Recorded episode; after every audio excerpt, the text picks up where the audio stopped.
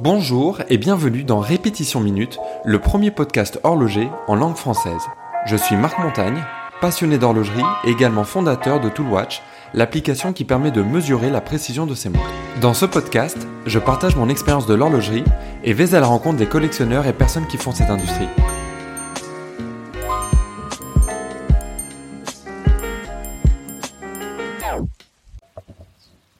Bonjour à tous. Alors en ce moment, je suis en vacances euh, en Auvergne et je m'étais dit que j'allais quand même continuer à enregistrer des épisodes du podcast et vous les, vous les faire suivre. Alors je vais pas vous parler de, de mes vacances, c'est pas c'est pas l'objet, mais hier je suis passé par un petit village qui s'appelle Charroux.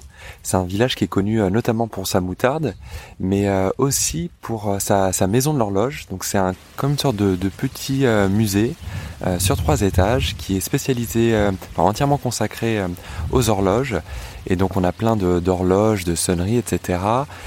sur trois étages qui s'étalent sur sur euh, quatre siècles et c'est assez impressionnant comme, euh, comme endroit parce qu'on voit euh, tous les mécanismes, toutes les horloges, on entend énormément de, de, bruit à la fois quand il y a les sonneries mais tout simplement le, le fonctionnement et je vais, vous en mettre un petit extrait.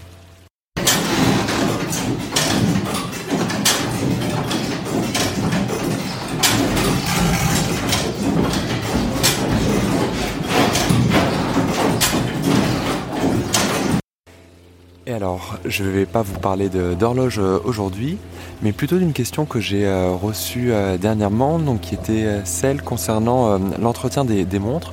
Donc, à quelle régularité, à quelle fréquence faut-il entretenir ces montres? Et alors, pour moi, c'est une question qui est un petit peu plus complexe qu'il n'y paraît, parce qu'il n'y a pas, selon moi, de, réponse tout adaptée. Alors, les maisons horlogères vont souvent avoir une durée recommandée, euh, notamment liée à, la garantie. Donc il va y avoir des, euh, des maisons qui vont avoir 2 ans de garantie, 5 ans de garantie. Dernièrement, Gère Le Coultre a annoncé euh, 8 ans de, de, garantie, ce qui était une, une première dans l'industrie. Et, euh, et, les maisons vont généralement recommander une certaine fréquence à laquelle faire euh, réviser ces montres. Alors dans, dans le cadre de Gégère Le Coultre, je crois que c'était au bout de 3 ou 5 ans, dans les 8 ans, il recommandait de, de faire euh, faire un petit check à, la montre en, boutique. S'il y avait quoi que ce soit, bah, ça serait pris en compte par la garantie et, et la montre serait euh, euh, aurait un, petit service. Et, et, si tout va bien, bah, vous repartez avec la montre et vous continuez à, à bénéficier de, de la de la garantie. pour ce, ce cas-là, moi je vais distinguer en fait deux deux, deux cas de figure, même trois cas de figure. Le premier cas de figure, ça va être euh, la montre qui est, euh, qui est sous garantie, euh, comme dans l'exemple de Gégère Le Coultre.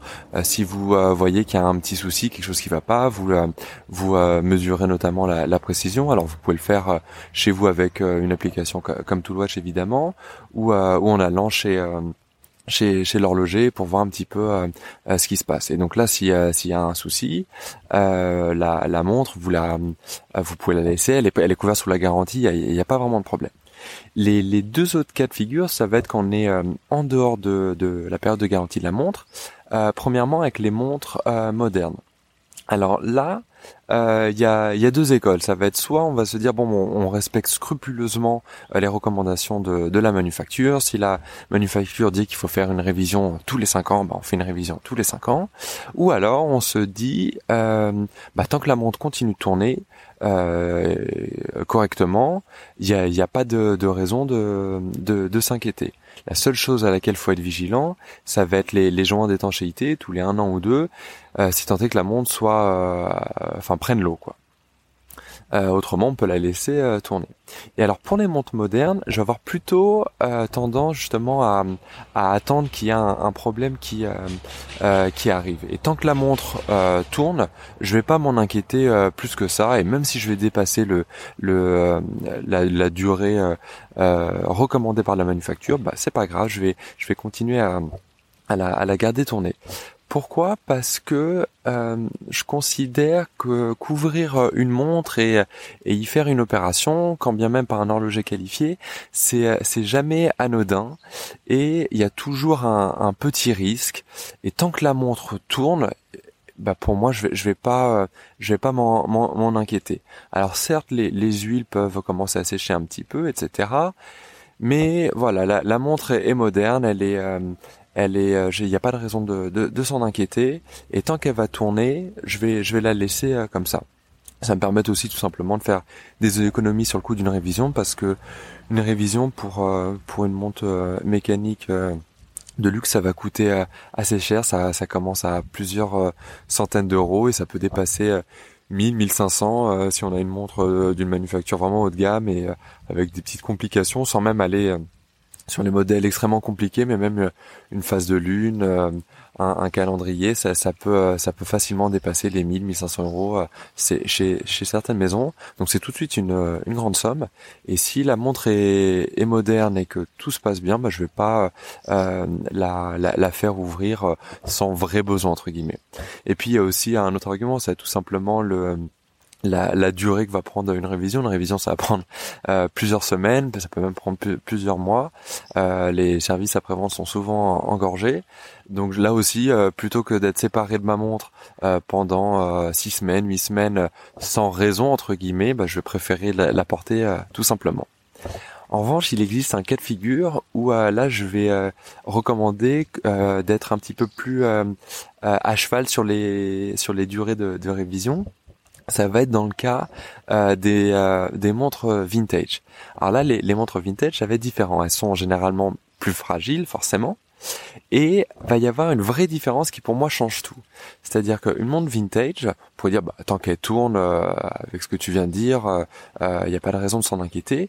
Oui, mais il y a un moment où il va y avoir moins moins d'huile et puis le fait que ça continue de tourner, ça va user un petit peu les, les composants et c'est là qu'il y a toute la, différence, c'est que les composants de monde vintage, bah, ils sont euh, de fait beaucoup plus difficiles à trouver, voire même ils n'existent pour certains plus, et ils doivent être recréés. Alors ça peut toujours se, faire si on a si on connaît un, bon horloger, restaurateur ou, euh, ou si on fait appel à, à la maison euh, de laquelle provient la montre et qui a qui a ses compétences de, de restauration. Mais c'est tout de suite beaucoup plus plus compliqué. Enfin c'est une autre histoire. Et, euh, et là, j'aurais tendance à être beaucoup plus euh, plus euh, précautionneux, plus prudent, et me dire bah voilà, plutôt que de de faire d'user prématurément les composants et euh, et de d'arriver à un à un moment où il risque de de casser ou de ne plus être bon et devoir être remplacé et, et éventuellement d'être fait, là tout de suite c'est des complications.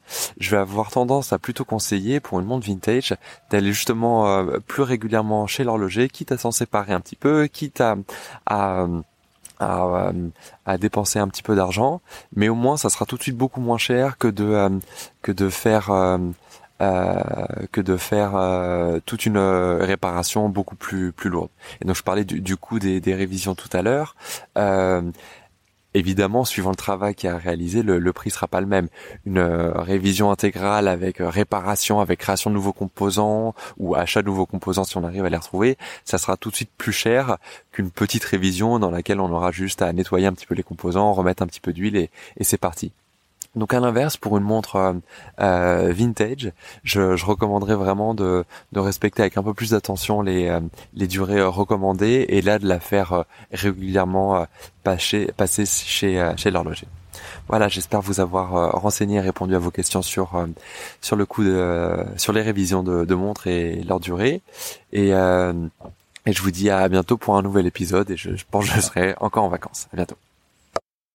Merci d'avoir suivi ce podcast. Vous pourrez retrouver les notes de cet épisode sur répétitionminute.com. Vous pouvez également vous abonner au podcast Répétition Minute sur Apple Podcast, Spotify ou autre plateforme et laisser un avis sur iTunes si le podcast vous a plu. N'hésitez pas à partager ce podcast avec vos amis. C'est un joli cadeau et ça coûte moins cher qu'offrir une montre. Merci et à bientôt